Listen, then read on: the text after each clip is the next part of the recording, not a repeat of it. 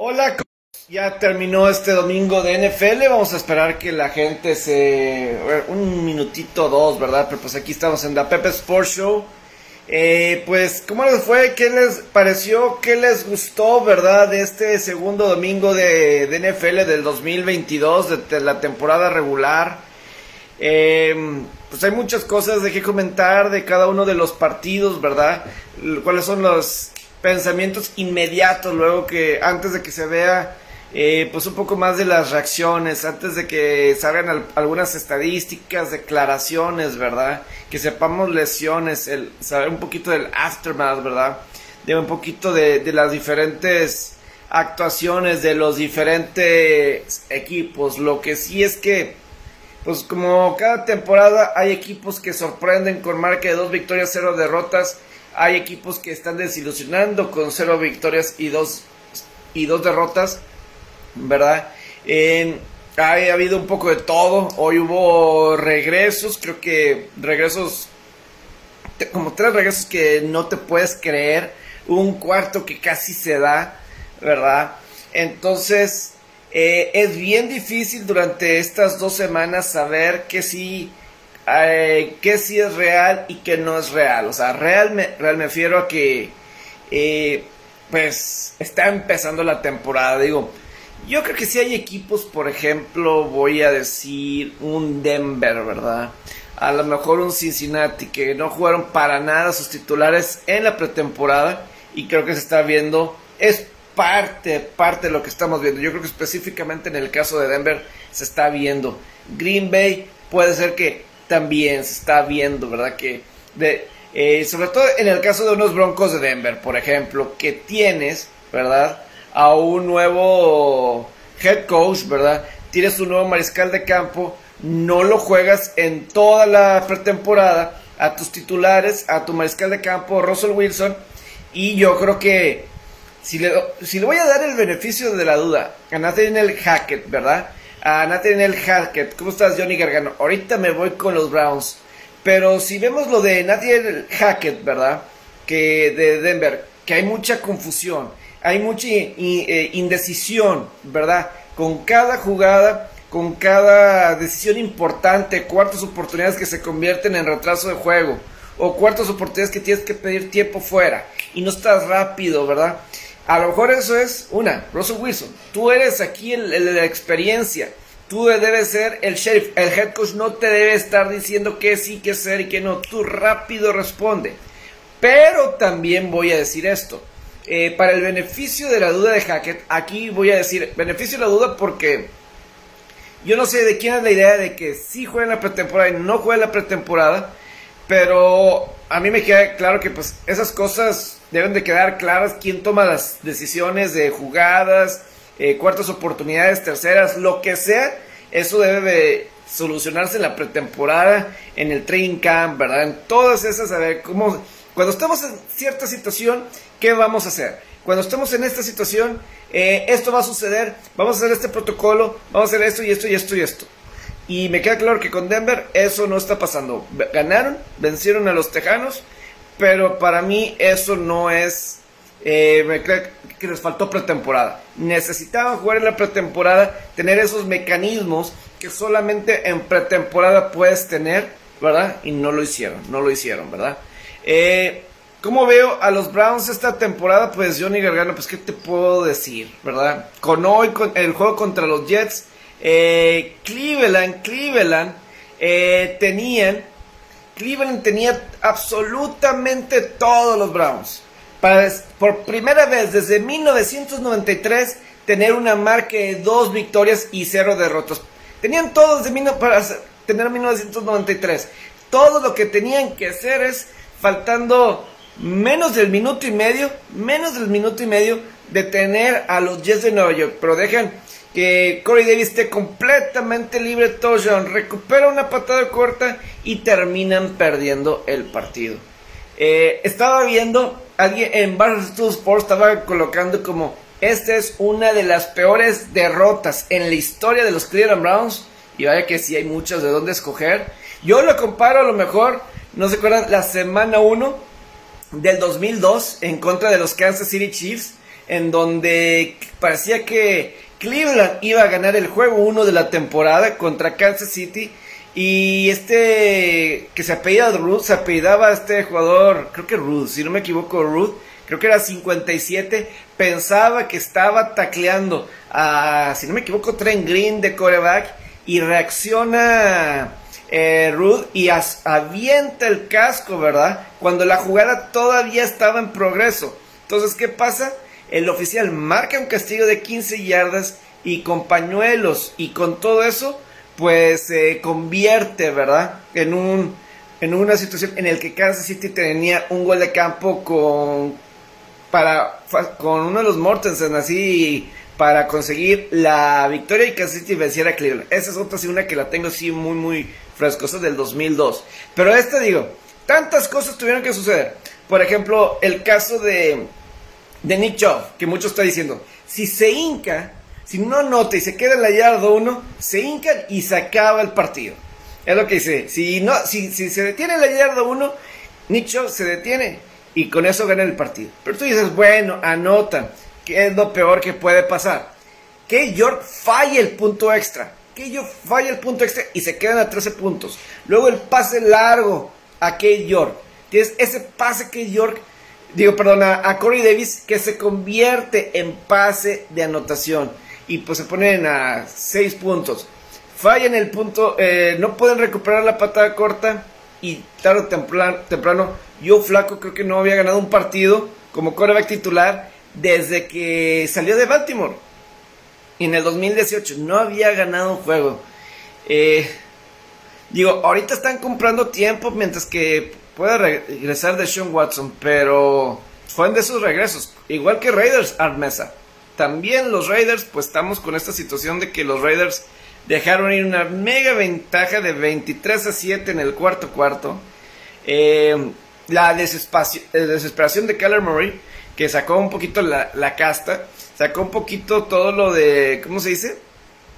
Eh, un poquito lo tochero, ¿verdad? Esa jugada de la conversión de dos puntos. ¿Qué jugada? Qué jugada en esa situación de, de eso, la verdad, qué jugada vimos, ¿verdad? En el caso de, de, estos jugadores, ¿verdad? No, no lo puedo creer, no puedo creer lo que vimos esa... Eh, con, con Kyler Murray la conversión de dos puntos, porque fueron dos touchdowns con dos conversiones de dos puntos, ¿verdad? Hicieron las dos para poder, eh, sí, fueron, fueron 23-15 y 23-23. Ah, yo, por ejemplo, yo había eh, dicho que las altas en ese juego y pues se hicieron con el regreso para anotación de Arizona y con eso eh, ganaron, se hicieron las altas porque están como en 51 y pues con ese touchdown pues se hicieron las altas, ¿verdad? Pero Raiders eh, los típicos errores de equipos que todavía no, que están acostumbrados a perder como Raiders, ¿verdad? Tenían todo para terminar con la victoria y no lo logran hacer, ¿verdad? Eh, yo sí lo visualizaba un poquito, ¿verdad? El juego de que Arizona le iba a entrar un poquito la desesperación en algún momento, ¿verdad? Que Raiders iba a estar jugando con la ventaja, pero Arizona le iba a entrar la desesperación de posible empezar 0 y 2, ¿verdad? Y con lo que hay mucho de por medio para Cliff Kingsbury, ¿verdad? Que su trabajo puede estar en duda si nos vamos más adelante, pero. Y, que el 5 y medio iba a estar ahí en duda. Pero pues Arizona empató el juego y pues ganaron en el. A final de cuentas, en el tiempo extra. Eh, con, y, muchas veces, Ángel, con esa conversión, a veces cuando los mandan cinco yardas atrás, te da un poquito más de espacio. Eh, a veces, no sé si han escuchado eso, de que yo muchas veces escucho ese testimonio, que en unas conversiones dos, cuando en lugar de las dos, dos y media a las seis, ¿verdad? Te da un poquito más de espacio, ¿verdad? Hacia, hacia donde eh, hay la zona de anotación. Entonces, a lo mejor eso le pudo haber ayudado, ¿verdad? A, a Keller Murray. Pero, eh, de alguna forma, si, se puede decir, fue un mal equipos como Raiders pues están cero victorias y dos derrotas. Y, desde el 2019 creo que han habido 27 equipos que han iniciado con 0 y 2. Ninguno ha calificado postemporada. Del 2019 a la fecha, las últimas tres temporadas. Aquí hay cuatro. Raiders, Atlanta, Cincinnati, Panteras y creo que hasta el momento son, falta ver mañana, Titanes, ¿verdad? Eh, pero desde el 2019 nadie ha podido eh, de un 0-2, ¿verdad? Eh, para la fortuna de Cincinnati, nadie ganó en esa división. Nadie. Baltimore también dejó ir una ventaja de 35-14 en el cuarto cuarto. Ya hablaba de, Cleveland, también dejó ir 13 puntos de diferencia, ¿verdad? Faltando minuto y medio, ¿verdad?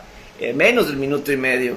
Luego tienes a, pues, Pittsburgh, ¿verdad? Que Pittsburgh pues se ha visto que no tiene ofensiva, ¿verdad? O no han podido, eh, es increíble, tienen muchas armas en ofensiva y no pueden carburar, no pueden carburar. Y eso de Pittsburgh, pues sí deja muchos dos. Y obviamente Cincinnati que, pues bueno, yo la semana pasada decía que Cincinnati fue el mejor equipo que Pittsburgh, pero perdieron, pero esta vez no puedo decir lo mismo. Yo creo que Dallas se merecía ganar el partido, Dallas se merecía ganar el partido y pues sí, que Cincinnati regresó y empató porque luchan, pelean, se esfuerzan y todo eso.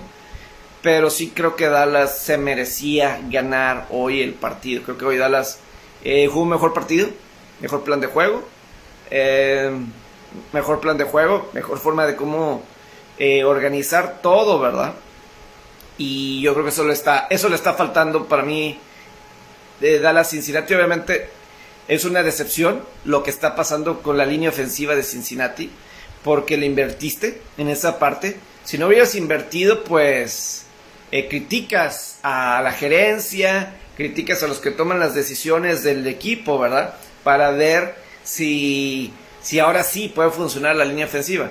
El problema de la línea ofensiva en Cincinnati, para mí viene el último, el último buen año para mí de línea ofensiva de Cincinnati fue en el 2015. Todavía estaba Andrew Whitworth, ahí de tackle ofensivo. Y, se y también estaba ah, este guardia defensivo que se me ha hecho muy bueno, que ha estado recientemente con Gigante. Kevin Seidler, Kevin Seidler, ¿verdad? Entonces, entonces tienes ahí aún a lo que es, ¿verdad? Esa línea ofensiva pero seleccionaron mal en ese 2015-2016 con este Ubegi, con este que se apellidaba Fisher, ¿verdad? Que vino de Oregon. Eh, pero ya invertiste en estos jugadores, ¿verdad? Entonces yo me pregunto, ¿los que están escauteando no están haciendo bien la chamba? O a lo mejor puede ser los esquemas ofensivos, ¿verdad? Los esquemas ofensivos que que hay que adaptarse, hay que ajustarse. A lo mejor son esquemas ofensivos demasiado abiertos que te dejas vulnerable a que te presionen, ¿verdad? A que entren jugadores. Obviamente tienes que reaccionar rápido. Si una jornada tienes a TJ Watt que estás enfrentando y luego estás enfrentando a Mika Parsons, tienes que identificar que probablemente son los dos mejores jugadores de esas defensivas y tienes que hacer un plan de juego para ello, ¿no? Tienes que prepararlo. Yo creo que eso sí, Cincinnati, hubo una, una frase que Tony Romo, que estaba de analista en ese juego de Cincinnati contra Dallas, que creo que tiene mucho sentido lo que dijo. You have to play the game that's in front of you. Es decir, tienes que jugar el partido que se te está presentando. Y a lo mejor yo creo que ese puede ser el problema de Cincinnati. Creo que Cincinnati eh, no está en estos momentos respetando al rival. Creo que Cincinnati en estos momentos, en sus planes de juego, sobre todo a la ofensiva, eh, tiene que quitarse el, a lo mejor las jugadas grandes, o no sé, primero tienes que saber proteger, ¿verdad? Eh, quitarse las capturas de mariscales de campo, de alguna forma te tienes que quitar eso porque eso te estás causando terceras y largas, ¿verdad? Y es imposible tener series consistentes, tener series largas y todo eso. Pero al tener así, al tener estos planes de juego, me, algo me hace pensar que no estás respetando a los rivales que tienes enfrente o no estás teniendo buenos planes de juego reconociendo el tipo que tienes enfrente. Por ejemplo, voy a decir, en los en los tiempos de Brady en Nueva Inglaterra, había juegos en el que Brady te iba a lanzar para más de 300 yardas, 5 pases de anotación, 400 yardas, lo que ustedes quieran. Pero iba a haber momentos en una temporada, en un partido, que a lo mejor vas a tener clima malo, o a lo mejor vas a enfrentar una buena defensiva, ¿verdad? Y ajustas y planeas conforme a ello. Entonces, yo creo que algo que tiene que saber Cincinnati, sí, tú tienes a los grandes jugadores y tú quieres de alguna forma eh, planear y, decir lo que yo quiero hacer porque yo lo quiero hacer. Pero tienen que darse una cuenta, de, cuenta de algo, que el rival también juega el rival también está haciendo su juego y qué te están tratando de hacer a ti, ¿verdad? Eh, y a lo mejor es muy similar a lo de Kansas City con Mahomes, ¿verdad? No me van a hacer las jugadas grandes. El año pasado, ¿cuántas jugadas grandes no veíamos de Jamar Chase? ¿Cuántas jugadas no veíamos largas de T. Higgins y de todos los receptores? Están jugando cover 2, es decir, con safety profundo para evitar las jugadas largas. Y, entonces tienes que quitar eso del cover 2, tienes que quitarlo eh, con pases cortos, tranquilos eh, como en esa serie, ¿verdad? Que lo largo, ¿verdad? Pases rápidos y todo, para que se bajen. Y ahora sí vas por los pases profundos. Ahora sí vas por todo, ¿verdad? Y a lo mejor así se cansa. No sé, pero siento que, yo lo dije hoy en RGL Deportiva, que la defensiva, el perímetro de Dallas era buena. Y, sobre todo lo vi un poquito contra Tampa. Creo que era buena. Eh, yo en, lo, en lo particular, ¿verdad? Sí siento que Cincinnati, eh, digo, ahorita la, verdad, ¿quién creen que somos, verdad, Cincinnati? Para que, eh, para no tomar en cuenta al rival, para pensar que estamos jugando solos. No estamos jugando solos.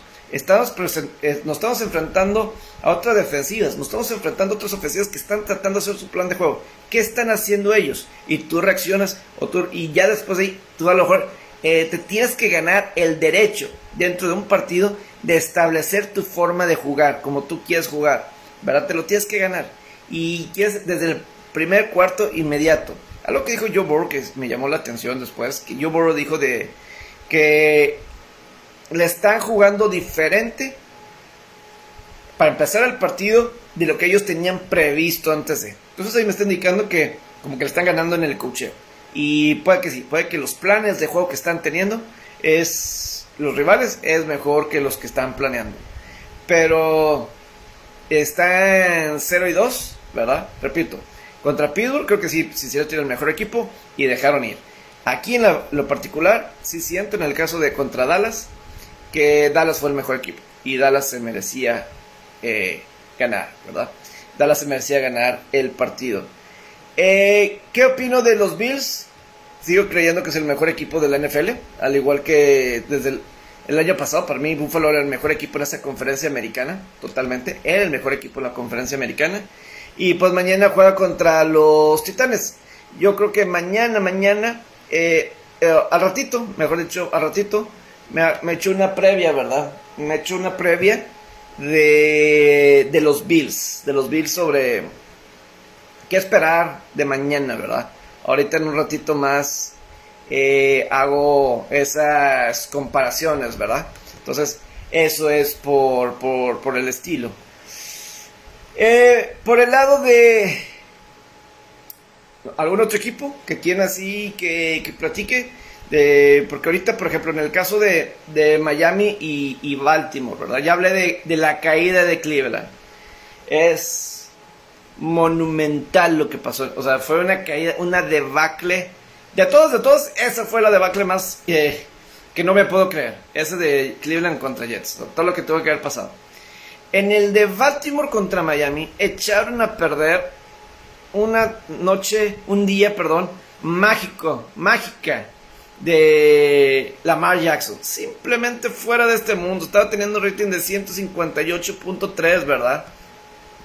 Estaba teniendo de 158.3 y, o sea, rating de 158.3 en la NFL es el rating perfecto, es el rating perfecto y vaya que sí, eh, bastante bien.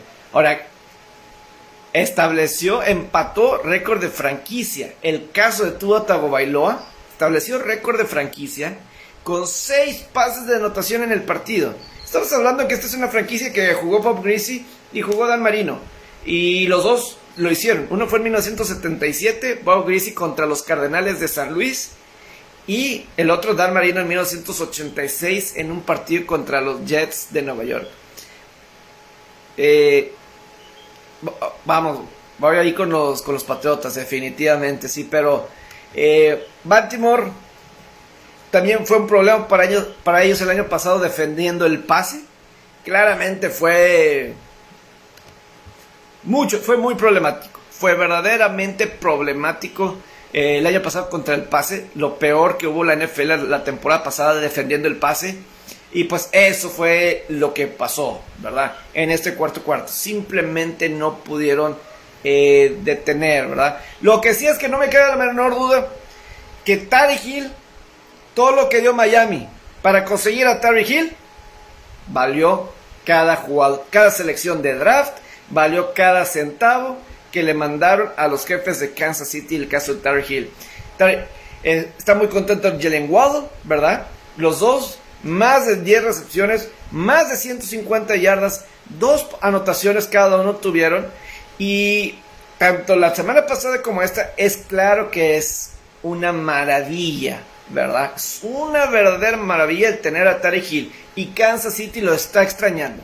Por supuesto que lo están extrañando en Kansas City. Se vio el jueves por la noche, falta velocidad y una velocidad como la de Tarek Hill. Una habilidad como la de Tarek Hill definitivamente le falta, le falta a Kansas City. Y con un Miami, ¿qué, te puedo decir con el caso de, de Hill?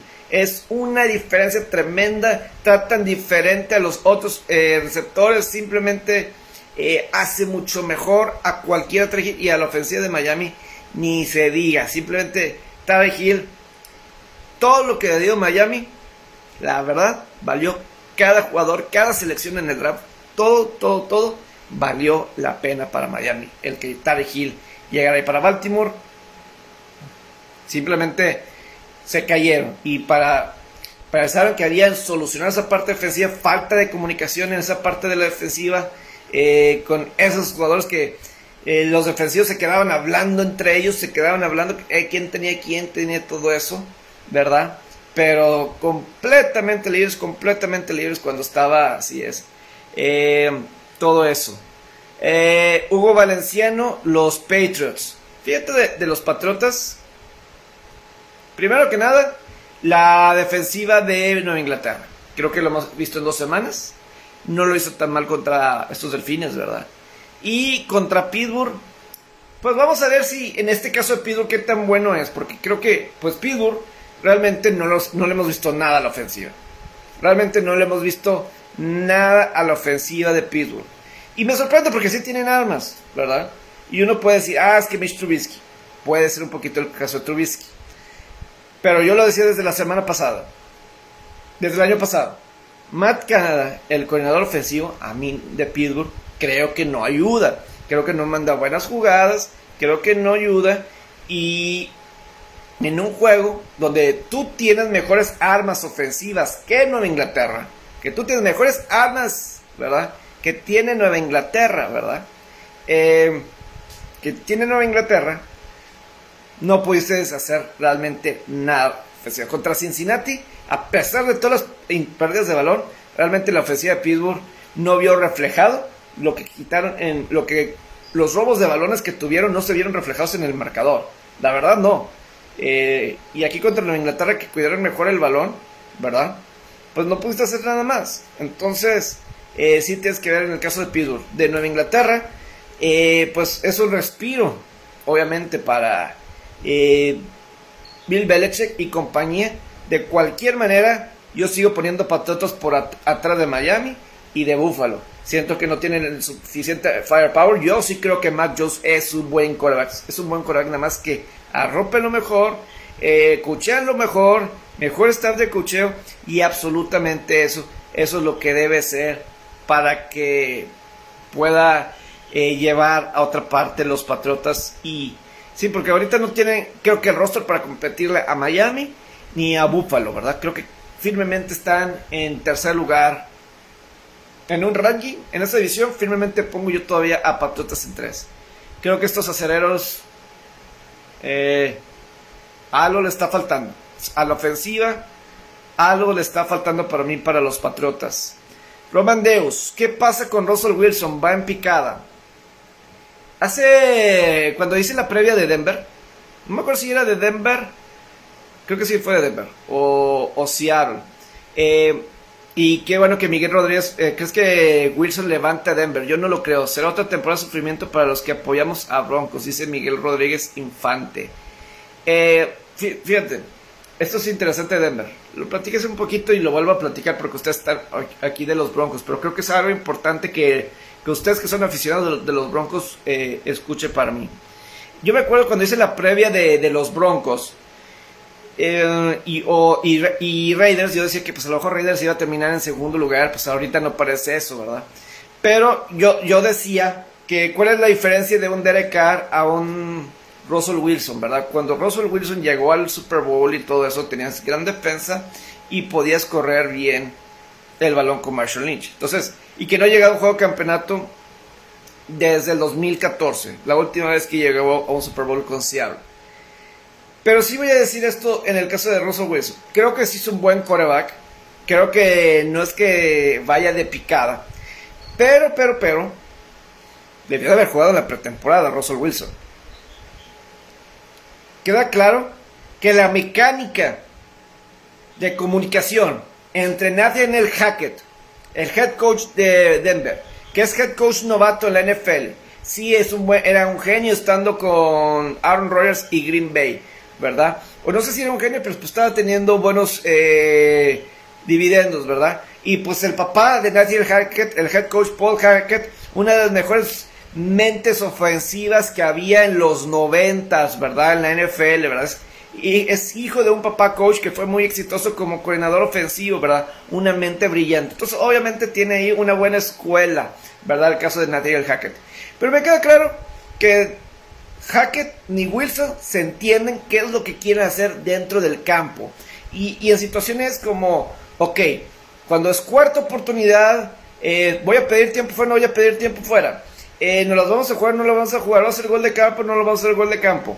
Esas decisiones rápidas, nada más tienes 40 segundos entre jugada, no tienes mucho tiempo para descifrar, ¿verdad? Entonces, todas estas cuestiones me indican que Russell Wilson debió de haber jugado la pretemporada. Nunca lo vimos en la pretemporada. Obviamente los scrimmages y todo que hayan tenido contra otros equipos y con ellos mismos es una cosa, pero no puedes replicar lo del juego en un entrenamiento.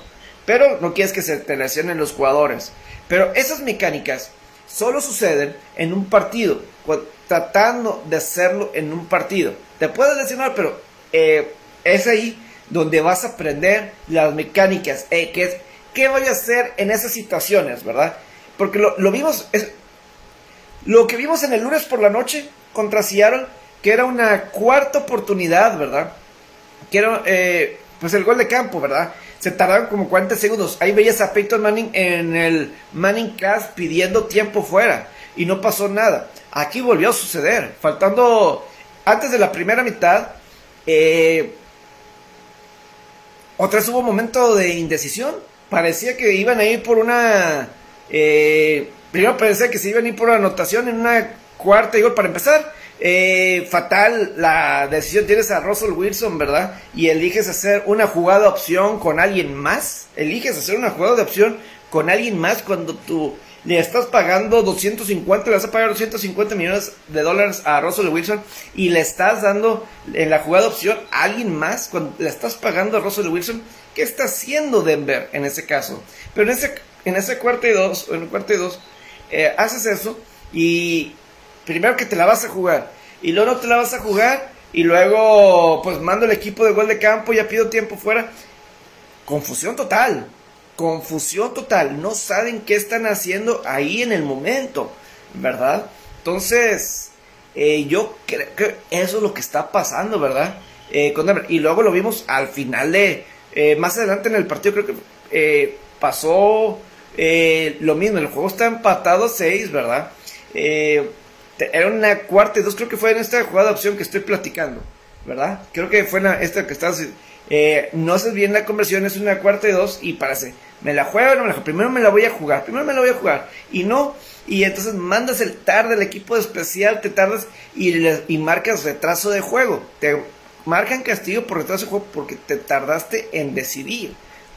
Y al parecer ya habían quemado un tiempo fuera antes de la serie y no lo querían hacer antes otra vez. Entonces, eso son mecánicas de juego. Muy novato el head coach de Denver. No me había tocado una, un novato de manifestándose eso tan temprano. O sea, de esa forma. Pero también hay Russell Wilson. Eh, tú eres el veterano, tú eres el de la experiencia, ¿verdad? Cuando más la era el head coach eh, novato en Green Bay, pues de alguna forma Aaron Rodgers y eso lo hacía funcionar. Aquí no está pasando eso. Aquí no está pasando, pero bueno, consiguen la victoria y se ponen una victoria y una derrota. Eso les da. Respiren hondo, aficionados de los Broncos, pero para mí es una muestra que debieron de haber jugado en la pretemporada.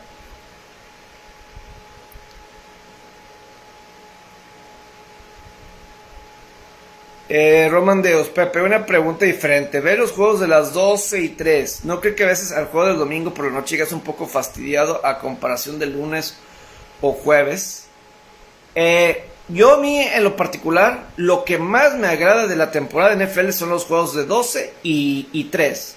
Lo que sí es que, eh, pues ahorita estoy teniendo programas de RG Deportiva Línea Deportiva, que ahí los invito para que nos escuchen en RG Deportiva a las 12 del mediodía. A esa hora estoy teniendo, teniendo los partidos, ¿verdad? Eh, estoy en la transmisión, en la RG, hablando en general. No, no, estamos transmitiendo juegos, pero obviamente estamos platicando lo que está sucediendo, ¿verdad? Eh, a grandes rasgos, lo que está sucediendo en el partido. Pero sí, lo que veo en esos juegos de, de 12 y 3, a mí me encanta. Lo que sí es que a veces siento que le pongo más atención en esos partidos que de domingo en la noche, porque sí, ya fueron muchas horas intenso de, de qué está sucediendo aquí. Yo le cambio, ¿verdad? Me gusta estarle cambiando. estoy en mi celular, que me estén llegando alertas, quién está anotando, quién está teniendo una intercepción, quién está llegando a la zona roja, y así. Y eso, ya para el domingo por la noche, como que sí es un poquito, sobre todo el domingo, sobre todo el domingo en la noche. Eh, pero sí veo, para mí es lo que más disfruto de todas las temporadas, los juegos de las 12 y de las 3. A mí en lo particular, ¿verdad? Y me gusta más a las 3 cuando hay como hoy, cuatro juegos o más, ¿verdad? Eh, para una jornada 2. Entonces, eso ahí es, ¿verdad?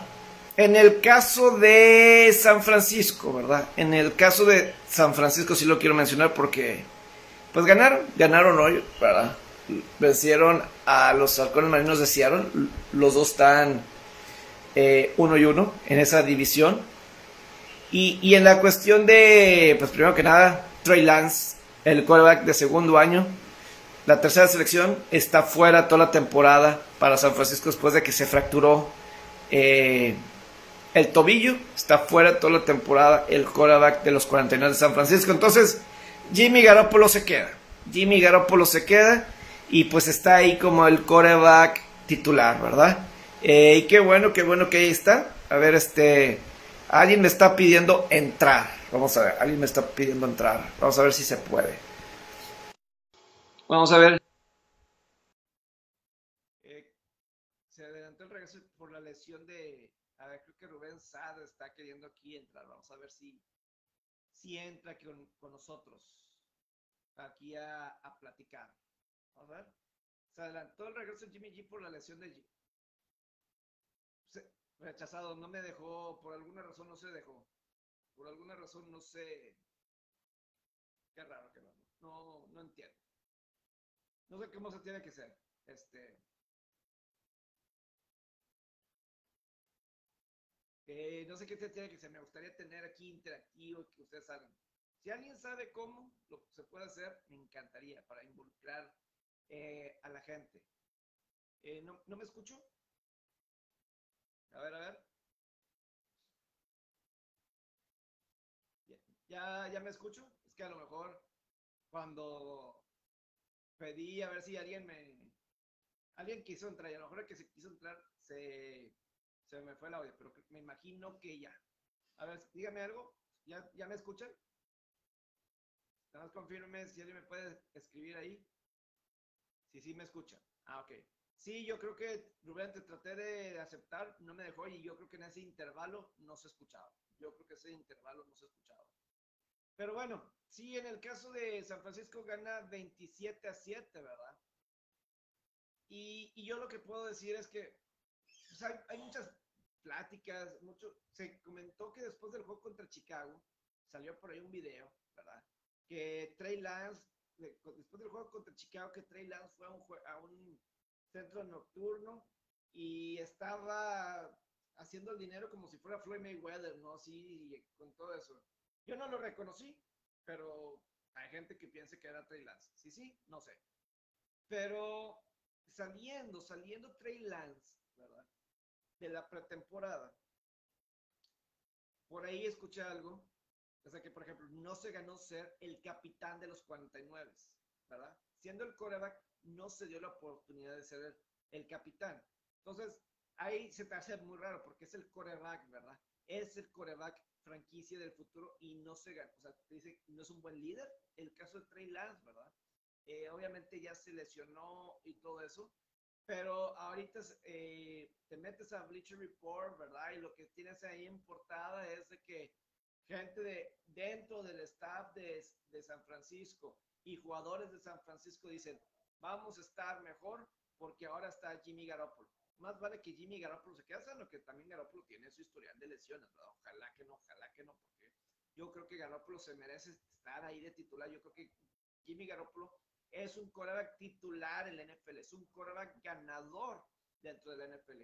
No es la forma que muchos quisieran, eh, a lo mejor no es el excelente coreback, es un coreback con el que puedes ganar. Y San Francisco, cuando gana, gana con él. Yo sé que, sí creo que hoy San Francisco hubiera ganado con Lance, creo que si hubiera ganado con las, pero creo que fue mucho más tranquilo teniendo a Garrópolo.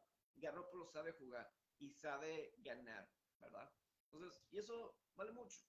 Vale mucho para los 49. Y, y yo sí creo que Garrópolo se debe estar sintiendo bien porque el problema que yo siento con Lance, yo sí creo que, y eso a mí es algo que me gusta en los deportes, y por eso a mí me encantan los deportes, sea cual sea yo siento firmemente que en los deportes eh, eh, un reflejo de la vida es que ahí no puedes engañar a nada, no puedes engañar los procesos, te tienes que ganar las circunstancias. Hay, no puedes, si existen compadrazgos o si existe de que, ah, pues sabes que voy a poner acá porque invertimos una, tantas elecciones para subirnos de, de mitad de tabla hasta la 3 para seleccionar a Trey Lance, o si eh, le estamos pagando tanto dinero, tiene que estar ahí. Te lo tienes que ganar en el campo. Te lo tienes que ganar siendo mejor que el otro. No importa el estatus. Hay algo que te lo tienes que ganar. Y yo siento que San Francisco se le dio el puesto titular a Lance para iniciar la temporada. Simplemente por lo que tuvieron que dar a cambio de él.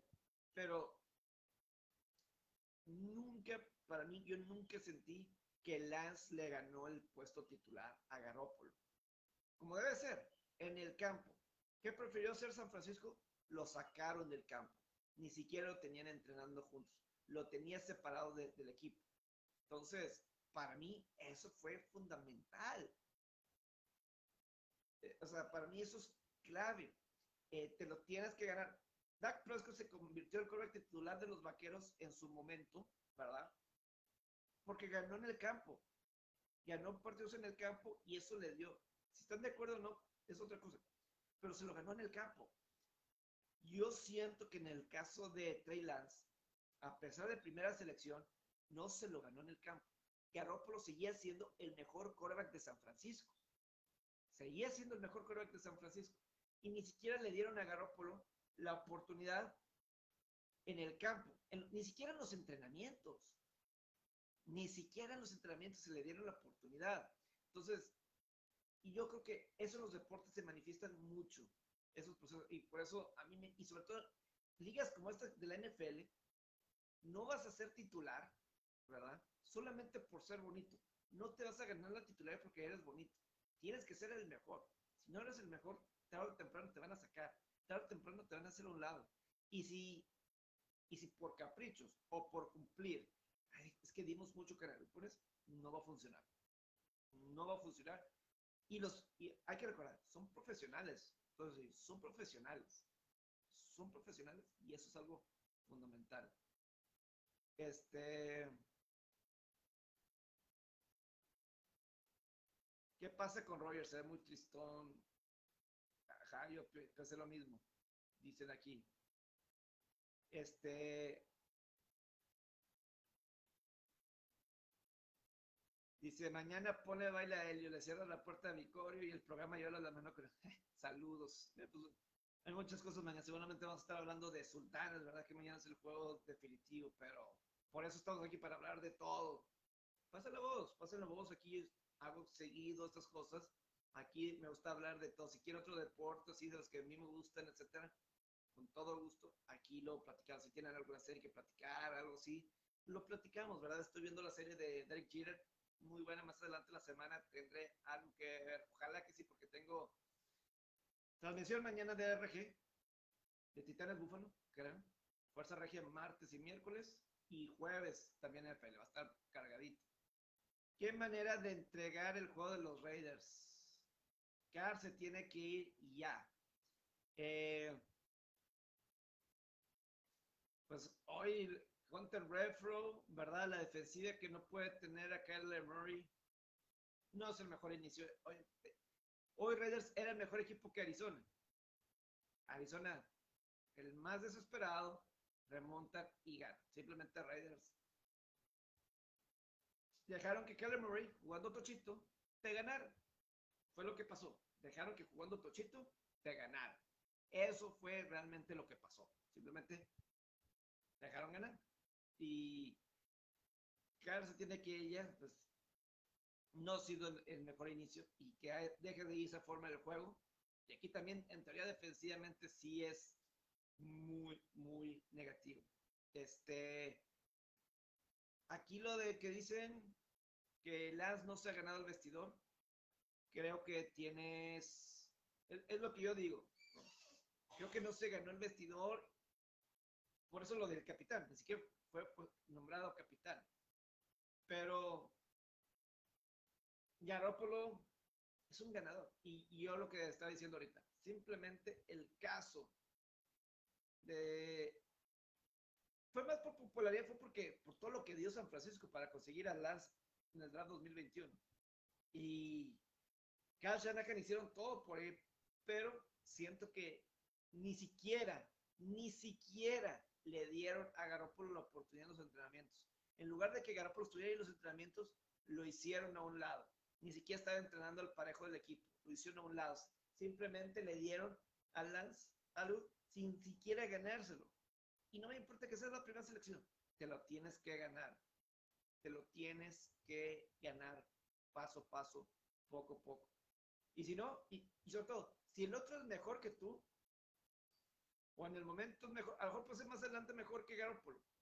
Y eso es lo negativo de Lance después de esta lesión de fractura, que van habrá pasado tres años, si regresa 2023 y todo eso, habrán sido como tres años en el que prácticamente Trey Lance no juega. Y lo que se necesita Trey Lance es que juegue.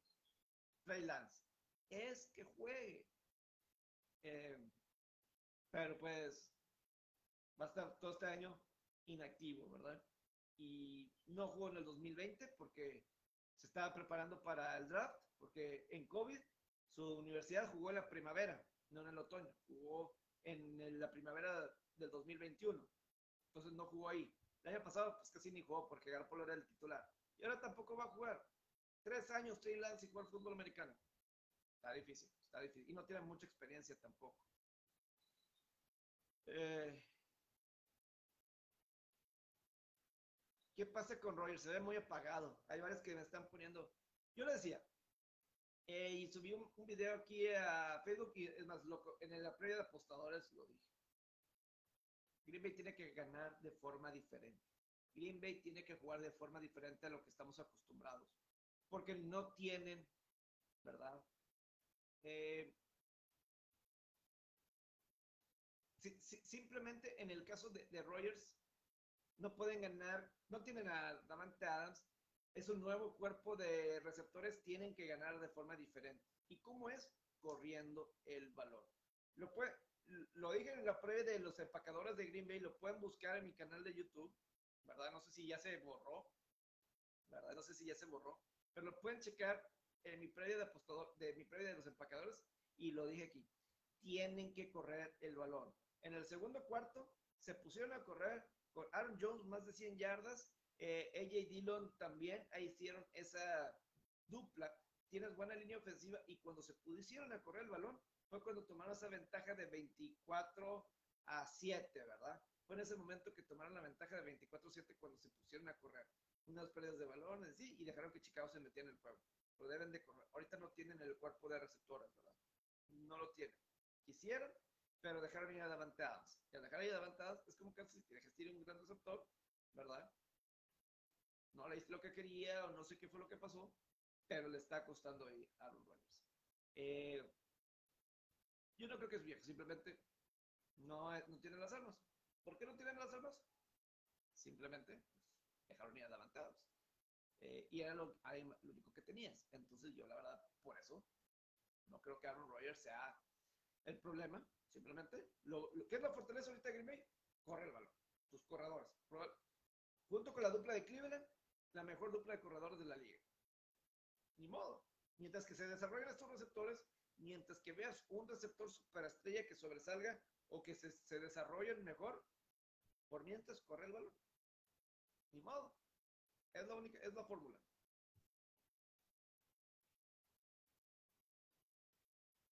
Eh, ahí voy, Rubén, porque con, esto de, de, Rogers, ¿no crees que a, a Rogers le faltó un QB en su división que le picara el orgullo un rival con quien competir?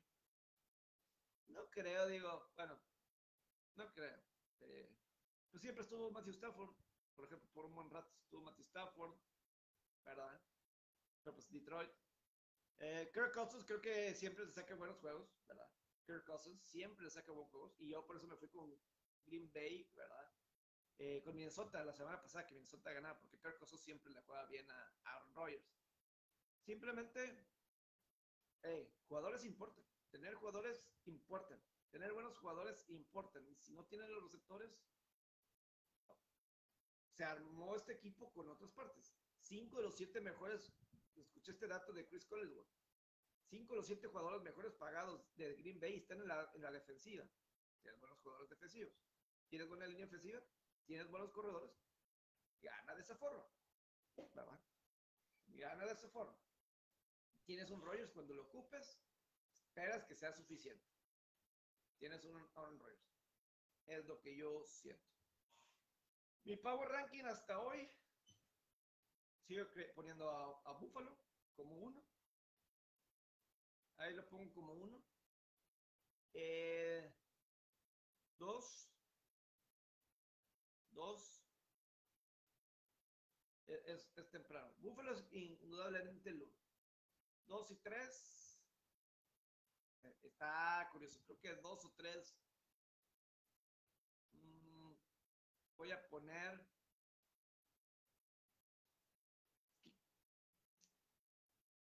Un cargadores, voy a poner un cargadores en que perdió. Cargadores y Kansas creo que están ahí. Eh, creo que Cargadores tiene todas las armas, creo que Cargadores tiene todas las armas, pero simplemente no, no pasa nada. Eh, exactamente, Martín, eso es lo que pasa, no tiene química todavía. Todavía no tiene. ¿Qué pasa con los Dodgers? Aquí dice. te voy a decir una cosa de los Dodgers. Los, Dodgers podemos pensar que es una plantilla cara, pero realmente no. O sea, invierten en ciertos jugadores, no sé, como Mookie Betts, ¿verdad? Como Freddie Freeman, etcétera. Pero muchos son jugadores que crecen ahí en los Dodgers. O sea, es una buena mezcla de una buena cantera, que salen buenos jugadores, ¿verdad? salen buenos, buenos bateadores, pitchers, etcétera, ahí salen, ahí surgen. Pero. Y obviamente te traes a los Mookie Betts, te traes a Freddie Freeman, alguno que otro. Pero mucho es crece ahí, ¿verdad?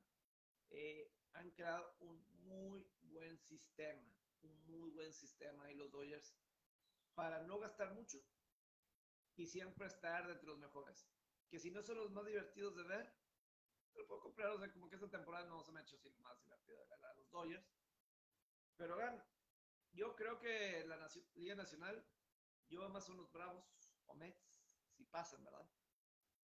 Eh, me quedan aquí unos 8 minutos, ¿verdad? La verdad es que ya me cansé.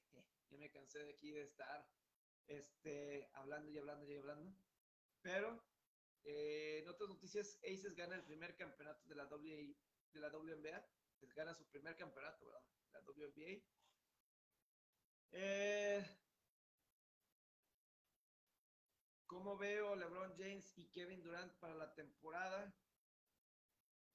Pues vamos a ver el nuevo coach de, de Lakers, a ver si organiza mejor a los Lakers. Kevin Durant que se ponga a jugar, cuando se pone a jugar es uno de los mejores de, de la liga, ¿verdad? De, con los Nets de Brooklyn. Kevin Durant que se ponga a jugar, la verdad, que se ponga eh, a jugar, que se deje de de ver qué dicen de él en redes sociales y que le importe lo que digan en redes sociales, que digan los analistas, ¿verdad?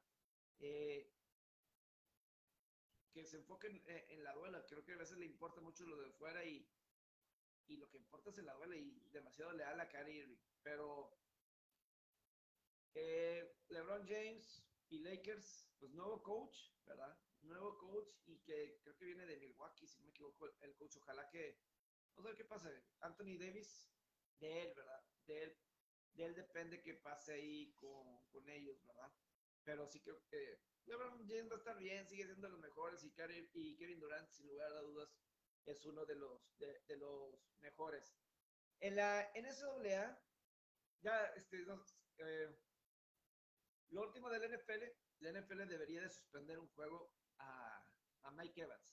La vez pasada que hizo eso contra este, contra este Larimore, en el 2017 fue suspendido un, juego. Creo que esa vez no fue castigado. A lo mejor aquí fue al revés.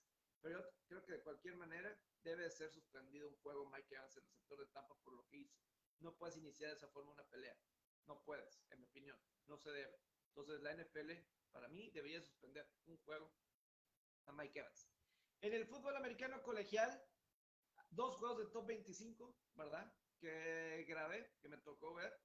Eh, en el de BYU contra Oregon, claramente Oregon, mucho más velocidad que BYU, por eso dominó Oregon. Simplemente Oregon tiene un equipo mucho más rápido. Ahí te das cuenta cuando lo importante que es tener velocidad en el campo. Y Oregon tenía más velocidad que BYU y por eso Oregon con Bo y compañía destrozaron eh, a, a BYU. Este Hill de BYU es bueno, ¿verdad? Obviamente es bueno, pero una vez que el otro equipo tiene más velocidad que tú, entonces la, las ventanas para colocar ese balón se cierran, se cierran. Y ahí creo que este Hill de BYU no tenía en dónde colocar el balón, las, ventanas se reducían y creo que ese fue el, problema. Y en el de Miami contra Texas AM, eh, Texas AM hubo cambio de quarterback después que una semana antes perdieron contra Appalachian State, perdieron contra Appalachian State. Hicieron quarterback, cambio de quarterback, metieron a Max Johnson, ¿verdad? De quarterback, eh, que viene de la Universidad de LSU. Fue titular la temporada pasada en LSU y lo hizo bien, tuvo los números, nada más que por alguna razón eh, Jimbo Fisher, el coach de Texas A&M, no le dio el puesto titular, no se ganó eh, el, puesto titular y pero creo que es una mejoría. Eh, el, por cierto, Max Johnson es hijo de Brad Johnson, ganador del Super Bowl con los Bucaneros de Tampa Bay en la edición 37 ante los Raiders. Entonces, ya el hijo de Brad Johnson también por ahí escuché, creo que en Syracuse estaba ahorrando de Gadsden, este receptor de Miami de los 98, 99, Rondy Gadsden, ¿verdad? Que hacía unas grandes atrapadas con una mano, Rondy Gadsden, ¿verdad? Porque tenía, sin albur, las manos bien grandes y que podía atraparse con una mano, este, Dan Marinos en ese 98, 99, las últimas temporadas de Dan Marino con Miami, muy bueno, muy bueno eso de, eh, pero creo que lo, escuché la, que con, con, la Universidad de Syracuse y ahí tuvo creo que una anotación y digo, hola, ahora de quedarse en segundo. Voy a pensar que sí. Pero creo que el perímetro de Texas A&M se vio bastante, bastante, pues es muy buena ese perímetro. Y el Van Dyke de Miami batallaron con eso y Texas A&M consigue la victoria. Sí, la, la victoria, esos fueron los dos partidos del top 25. Otros juegos ahí que, que destacar, eh, pues Notre Dame, de milagro, aguantaron eh, para que no perdieran eh, en esta ocasión. Estuvieron cerca de perder, estuvieron cerca de casi les atrapa el pase, ¿verdad? Ahí en el Ave María fue pase incompleto, pero bueno, Notre Dame gana su primer partido de la temporada dentro de la NCAA, ¿verdad?